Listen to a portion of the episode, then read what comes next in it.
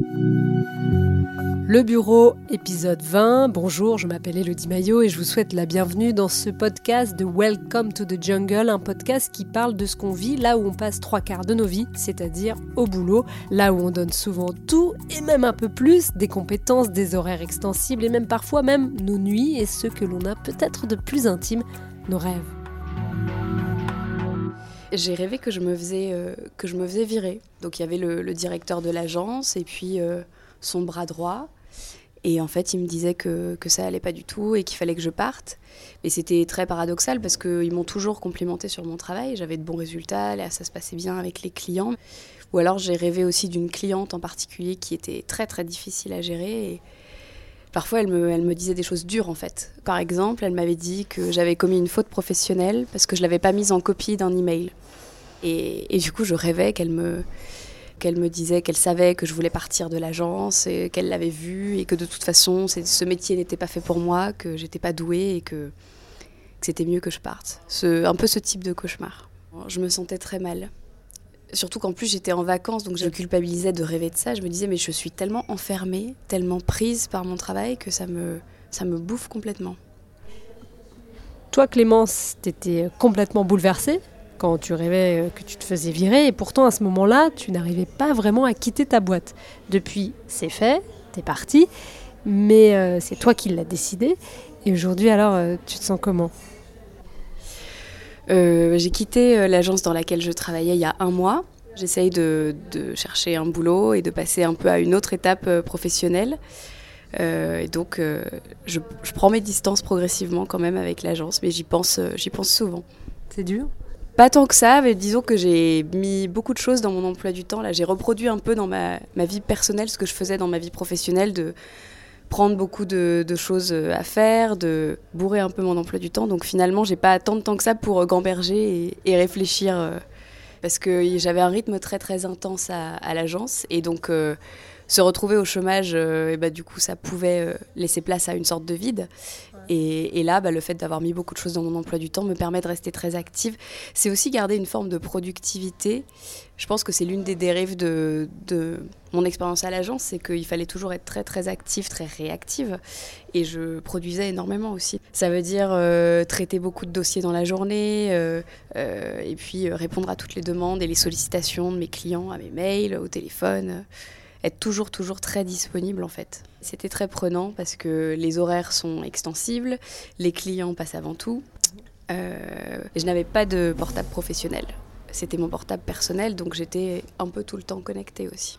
Tu sais quel type d'horaire? Le matin, j'arrivais vers 9h. Euh, je ne pouvais pas partir avant 18h30. Ça, c'était les horaires officiels, du lundi au vendredi. Mais après, le soir, je finissais souvent plus tard. 19h, 19h30, 20h. Et puis s'il y avait euh, des choses à gérer après, bah, je pouvais répondre parfois, euh, parfois plus tard. Tu consultais tes mails euh, professionnels souvent? Oui, au début je les avais pas sur mon téléphone, on me les avait pas installés. Et au bout d'à peu près un an à l'agence, j'ai voulu partir en, congé en fait au Canada. Et là, le directeur clientèle m'a dit, mais tu seras joignable s'il y a une urgence Je lui dit, bah non, c'est le Canada, donc euh, c'est, je pourrais pas décrocher, c'est sûr. Il m'a dit, ah mais comment on va faire euh, Si on a un mail particulier, il faut qu'on puisse te contacter. Il m'a demandé euh, d'installer la boîte mail sur mon téléphone, chose que j'avais réussi à ne pas faire jusqu'à, jusqu'à ce moment-là. Donc ils l'ont installé sur mon téléphone. Et là, bah, du coup, j'ai développé une sorte d'addiction à mes mails parce que j'étais tentée de regarder tout le temps pour être encore plus productive, gagner du temps. Et du coup, bah, je les regardais un peu à n'importe quelle heure. Là, il y a des moments où je me réveillais la nuit à 2h du matin, je, regardais mes mails, je répondais. Ça a pris une tournure un peu compliquée. J'étais trop. Ma vie professionnelle a vraiment euh, inondé ma vie privée. J'y pensais tout le temps, j'en parlais énormément. C'est là que j'ai commencé à faire des cauchemars, euh, à faire de l'eczéma, euh, des petites crises d'angoisse. Ça m'est arrivé pas souvent, mais deux, trois fois où je rentrais du boulot à 21h et en fait j'étais complètement épuisée et, et ça allait pas. Donc euh, ouais, mon, compagnon, il trouvait que, voilà que je parlais que de mon boulot et que j'avais plus envie de rien et que j'avais pas de j'étais pas émotionnellement disponible pour lui ou pour d'autres choses. c'était mon boulot, mon environnement professionnel tout le temps. Tu sentais un, un lien au travail? Je me sentais un peu enfermée, oui. Déjà parce qu'il y avait une vraie rigidité sur les horaires alors que j'étais cadre. Donc finalement, euh, ça faisait beaucoup, beaucoup d'heures passées au travail parce qu'en plus, on partait jamais à 18h30, mais toujours plus tard. Donc pas beaucoup de possibilités de déconnecter. Plus euh, mon téléphone personnel qui en fait était mon téléphone professionnel, tous mes clients l'avaient, donc on pouvait m'appeler tard le soir ou le week-end. Dans ce cas-là, je répondais et puis c'était comme ça quoi. Donc ouais, il y avait ce, un peu une sorte d'enfermement où je me disais mais je peux pas, je peux pas faire d'autre chose. Si jamais je veux aller au sport, c'était compliqué. J'arrivais pas à avoir euh, un horaire régulier, bah, parce que je me disais ok j'y vais euh, tous les tous les mardis par exemple à telle heure, mais en fait j'arrivais pas à me tenir à ces horaires-là. Il y avait toujours quelque chose qui surgissait. Donc ça m'a un peu enfermée, oui. Tellement lié aussi parce qu'effectivement dans moi je suis quelqu'un de très loyal et je pense que du coup quelque part j'avais pas de j'avais l'impression de ne pas avoir de, de solution, de pas avoir d'échappatoire en fait. Euh, ouais, à prendre du recul et à me dire bon bah c'est qu'un ce n'est qu'un travail et quand je quitte euh, la porte de l'agence, je passe à une autre partie de ma vie. Ça c'était un peu difficile. T'avais envie de t'échapper de cette agence? À ce moment-là, oui, c'était, ça commençait à devenir pesant.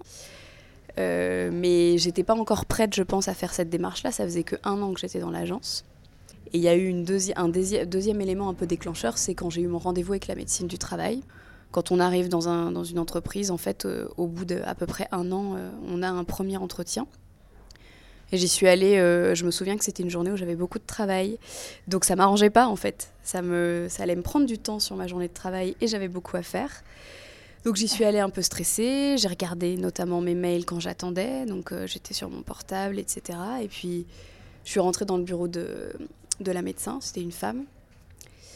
Elle m'a posé des questions plutôt classiques. Euh, qu'est-ce que vous faites comme travail Comment ça se passe Quels sont vos horaires et en fait, je sais pas pourquoi, je m'y attendais pas, mais j'avais envie de pleurer en fait. Et d'un seul coup, j'étais en face d'elle, elle me demandait de parler de mon travail, mais de manière très simple et factuelle, et, et ça me posait problème. On sentait qu'il y avait une sorte de tension. Elle m'a dit, mais en fait, ça va pas bien du tout. Et, elle m'a dit, bah, qu'est-ce que je peux faire pour vous? Est-ce que je peux vous arrêter? Et là, je lui ai dit, euh, ah non. Euh, elle me dit, mais même quelques jours, il faut, il faut peut-être prendre du recul. Euh, vous êtes dans des conditions compliquées, euh, ne pas avoir de téléphone professionnel, c'est inadmissible. Alors elle a commencé à me dire qu'il y avait des choses qui n'étaient pas normales. Et au début, je lui ai dit, mais déjà, si je suis pas là, ils peuvent pas, ils pourront pas sans moi euh, gérer les dossiers. Et puis de toute façon, ils vont pas être. Moi, je me souviens, je lui ai dit, mais ils vont pas être d'accord. Enfin, ils vont m'appeler quand même. Parce que oui, euh, si je suis partie en vacances et qu'ils m'ont demandé d'installer mes mails pour pouvoir quand même me contacter au cas où, eh ben, pareil, si je suis en arrêt maladie, ne serait-ce que trois jours, ils vont m'appeler quand même. D'ailleurs, c'est ce qui s'est passé euh, de toute façon dans tout, mais j'ai eu deux arrêts maladie en tout et à chaque fois, euh, j'ai quand même été en contact avec l'agence.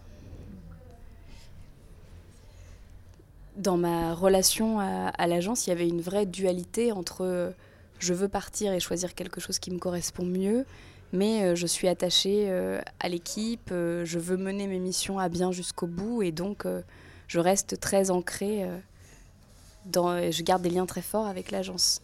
Et en même temps, je veux partir. Mais j'arrive pas à partir. Bah, oui, j'y arrive pas parce qu'on ne m'y aide pas du tout et qu'en plus, euh, de par mon caractère, je reste euh, très liée. Et finalement, tu as décidé de partir Oui. J'ai décidé de partir. Euh, il m'a fallu à peu près deux mois ensuite pour prendre la décision.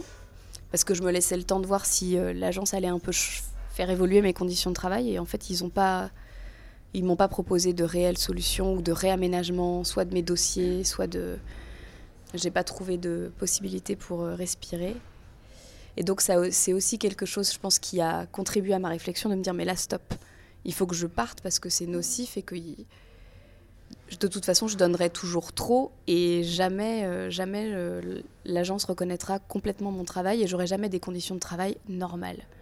Donc, j'ai préféré partir j'ai envie de dire bravo parce que c'est pas évident quand on est aussi lié ou aliéné. Ouais, je me sentais aliénée, trop liée à ce à cette agence. C'est même pas forcément à, à mes fonctions, mais à l'agence et aussi à mes clients parce qu'ils comptaient sur moi et il y avait une vraie solidarité aussi dans l'équipe avec les consultants, donc j'avais pas forcément envie de les de les laisser dans un système qui était qui était un peu dur euh, mais une fois que j'avais pris la décision et que je m'étais dit ça y est, c'est bon, je vais demander à partir, c'était devenu très très urgent. Je me voyais même plus attendre. Donc j'ai écrit à mon employeur en lui disant voilà, euh, j'aimerais, euh, j'aimerais avancer mon entretien annuel. et là, il a été très réactif. Il m'a dit Ok, on se voit aujourd'hui. Il n'était pas surpris en fait, parce que je pense qu'il avait quand même vu mon cheminement, il a vu que j'avais eu cet arrêt maladie, que ça avait été difficile. Je pense qu'il l'avait senti, donc euh, il n'était pas surpris. Par contre, euh, je lui ai dit tout de suite que je voulais une rupture conventionnelle, mais en lui disant évidemment, je ne vais pas partir du jour au lendemain, donc euh, je suis prête à accompagner mon départ, mais ça doit être une rupture conventionnelle pour que je puisse toucher le chômage. on était mi-janvier. Et il me dit, par contre, est-ce que ça te va si tu pars le 30 avril? Donc j'ai compté, ça faisait bien trois mois et demi de préavis. Dans une rupture conventionnelle, il n'y a pas de préavis. C'est le temps de la procédure qui met quand même 40 euh, jours à peu près, parce que on signe un document, il y a un délai de rétractation, il faut envoyer à la directe euh, la convention, et la directe a trois semaines pour répondre. Tout mis bout à bout, ça fait 45 jours, on va dire, mais là, c'était beaucoup plus. Mais j'ai accepté. Il faut savoir aussi que dans la négociation, c'était à, cette même période, enfin, je savais que trois semaines après, je me paxais. Quand on se paxe, on a droit à 4 jours de congés euh, qui ne sont pas parmi les congés payés. Et je me souviens qu'avant qu'il accepte la rupture conventionnelle, quand je lui ai exposé, je lui ai dit oui, vous savez, euh, je vais me paxer. Normalement, j'ai droit à 4 jours de congés, mais puisqu'on est euh, dans cette négociation et que je vous demande une rupture conventionnelle, je renonce à ces congés. Et je me suis tenue à mon engagement. Le jour de mon Pax, je devais me paxer à 16h. Et c'était pas très loin de l'agence. J'avais pris exprès un notaire à côté de l'agence. Et ben à 15h30, j'étais encore en train de en réunion et d'un seul coup, je me suis dit il est 15h30, je me paxe à 16h. En fait, il faut que j'y aille. Donc ouais, euh, bon, mais et en tous les cas, il a, je pense que j'ai les raisons pour lesquelles il a accepté, à mon sens, c'est qu'il a quand même compris que c'était dans son intérêt, que s'il acceptait pas, euh, ça aurait sans doute été difficile. Parce que je m'entendais, je m'entendais tellement bien avec les collègues, il a peut-être senti aussi que s'il m'avait pas laissé partir dans de bonnes conditions, à mon avis, ça aurait, ça aurait un peu tendu les choses de manière générale. Et je pense qu'il l'a quand même compris, j'espère en tout cas. Mais donc il m'a dit oui pour cette rupture conventionnelle, mais il a été malin parce qu'il m'a dit tu pars au 30 avril. Et ensuite il m'a dit bon, on a le temps pour faire les papiers, ne t'inquiète pas, on, on, prendra le temps de les faire plus tard. Mhm. Donc sur le moment, naïvement, je me suis dit bon, de toute façon il s'est engagé, très bien. Et il m'a dit aussi euh, j'aimerais, euh, enfin, je te propose, même si c'était une proposition euh, que de toute façon je devais accepter, mais je te propose qu'on n'en parle pas, qu'on n'en parle pas. Donc évidemment pas aux clients, mais ça sur le moment ça me semblait logique, mais et pas non plus aux collègues parce qu'il me dit tu sais tu pars pas tout de suite tu pars quand même dans plus de trois mois donc on ne sait pas comment les gens vont réagir L'idée, c'était un peu, selon lui, je pense, de préserver euh, l'équilibre euh, relationnel à l'agence. On n'est vraiment pas nombreux, on, est, on était euh, une dizaine. Donc, moi, j'ai quand même fait le choix d'en parler au directeur clientèle. au début, il a paniqué, puis ensuite, il me dit mais, mais non, mais c'est bon, ça va vraiment bien se passer, je suis pas du tout inquiet. Tu sais, en entreprise, les gens y partent, ils viennent. L'air de me dire mais voilà, tout va bien, pas d'inquiétude. Moi, je me suis dit bon, bah très bien. Alors, qu'est-ce qui se passe à ce moment-là? On te laisse plus partir euh, C'est pas qu'on me laisse plus partir, c'est qu'on agit comme si je ne partais pas. C'est-à-dire que ça leur paraissait loin, l'échéance du 30 avril. Et en fait, surtout, euh, mes papiers n'étaient pas signés. Vis-à-vis des clients, c'était complètement caché. Euh, les consignes que j'avais, c'était évidemment, tu fais comme si de rien n'était, tu n'en parles pas du tout. Je suis allée à une grande réunion fin janvier avec euh, pour un client et il y avait tous les interlocuteurs et il y avait aussi une formation pour de nouveaux outils. C'est moi qui suis allée et pas le directeur clientèle alors qu'il suivait le dossier. Et surtout, euh, tu ne laisses rien paraître. Euh, si on te parle de projets, de choses à mettre en place pour les mois à venir, voilà, personne ne doit savoir. Et effectivement, on n'avait pas, on ne savait pas qui allait me remplacer sur ce dossier très compliqué. Donc, je continuais à conserver mes responsabilités à 100%. Je n'avais absolument pas le temps de chercher du travail. Et vis-à-vis de mes clients, c'était, euh, je faisais comme si de rien n'était.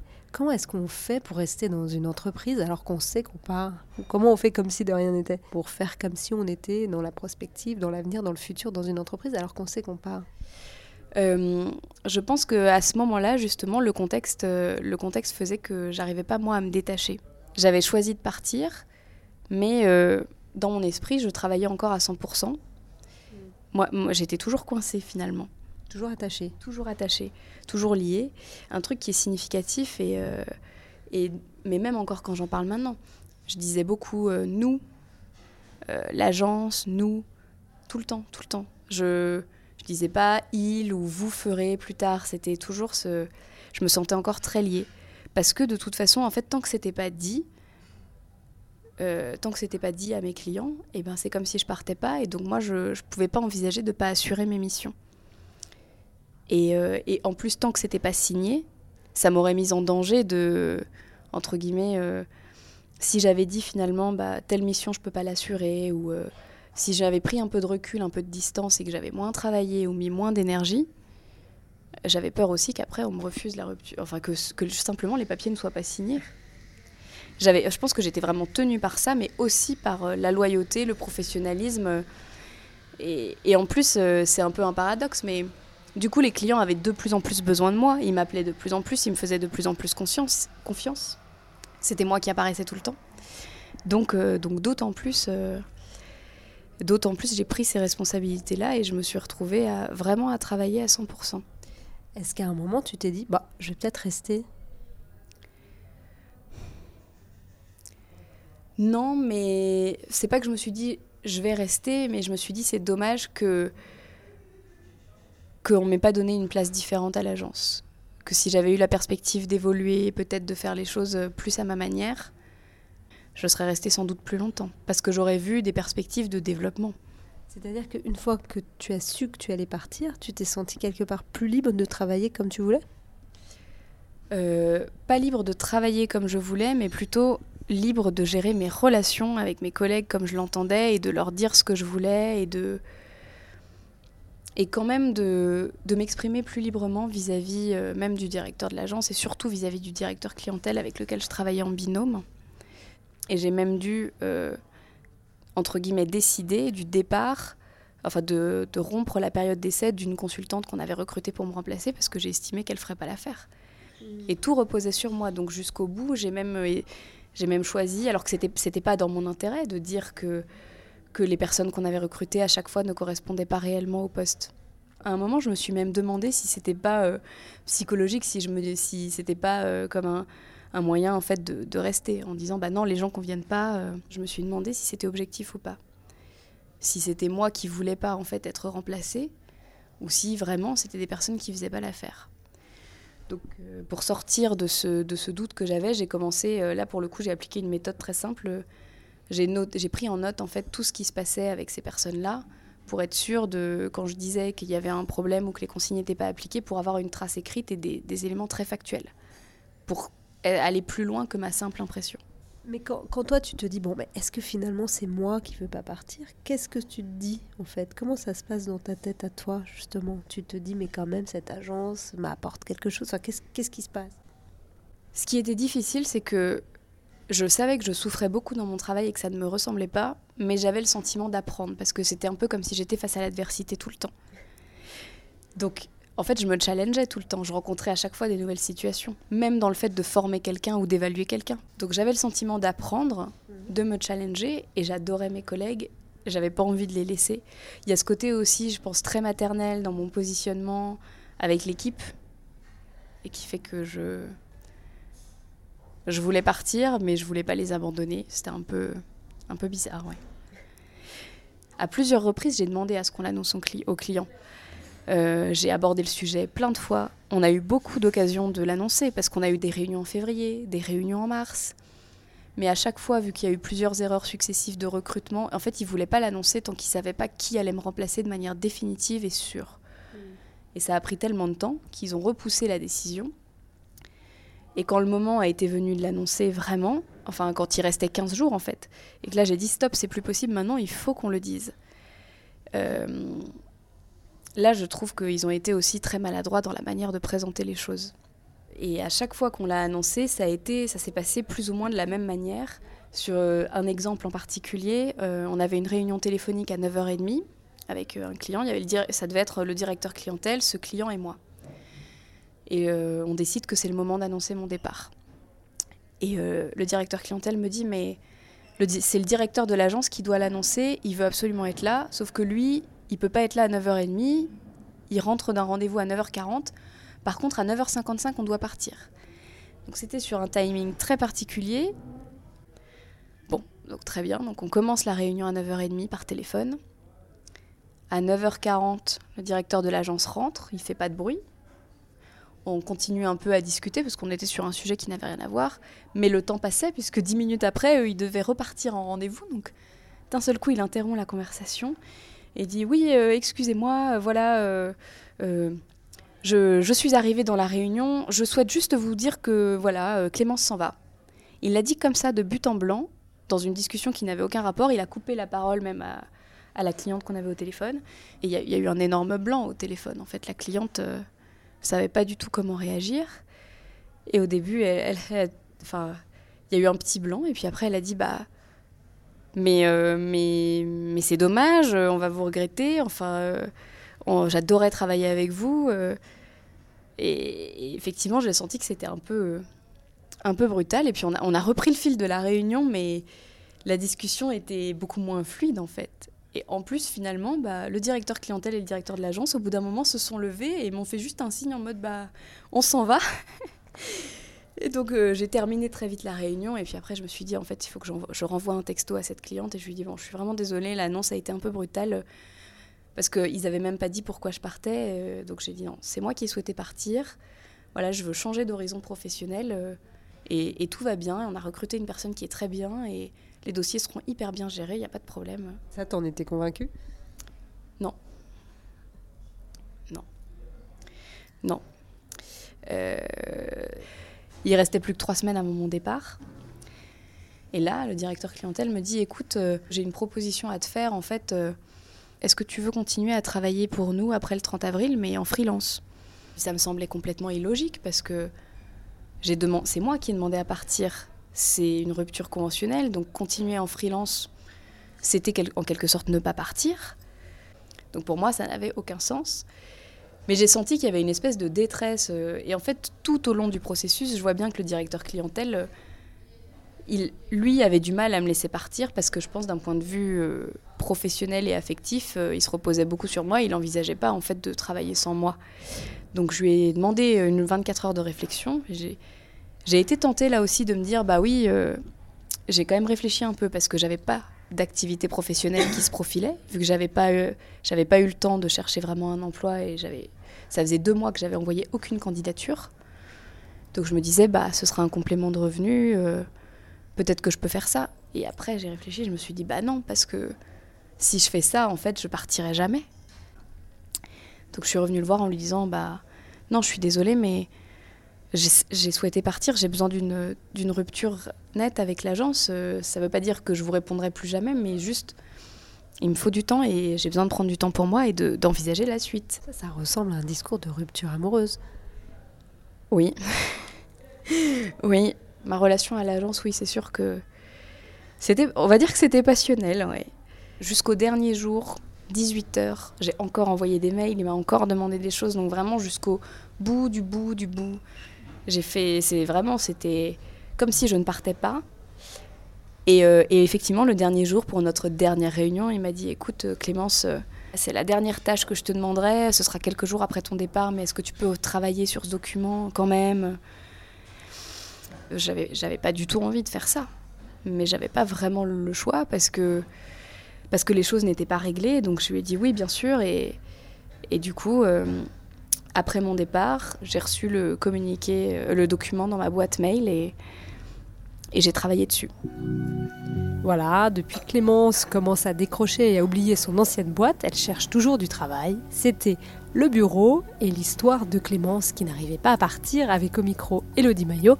Moi, je vous retrouve dans 15 jours avec un nouvel épisode. En attendant, vous pouvez retrouver tous nos podcasts sur les plateformes d'écoute et sur welcometothejungle.co. Si vous aimez, n'hésitez pas à partager et aussi à nous écrire pour nous raconter vos histoires de bureau sur ce mail podcast au singulier wttj.co.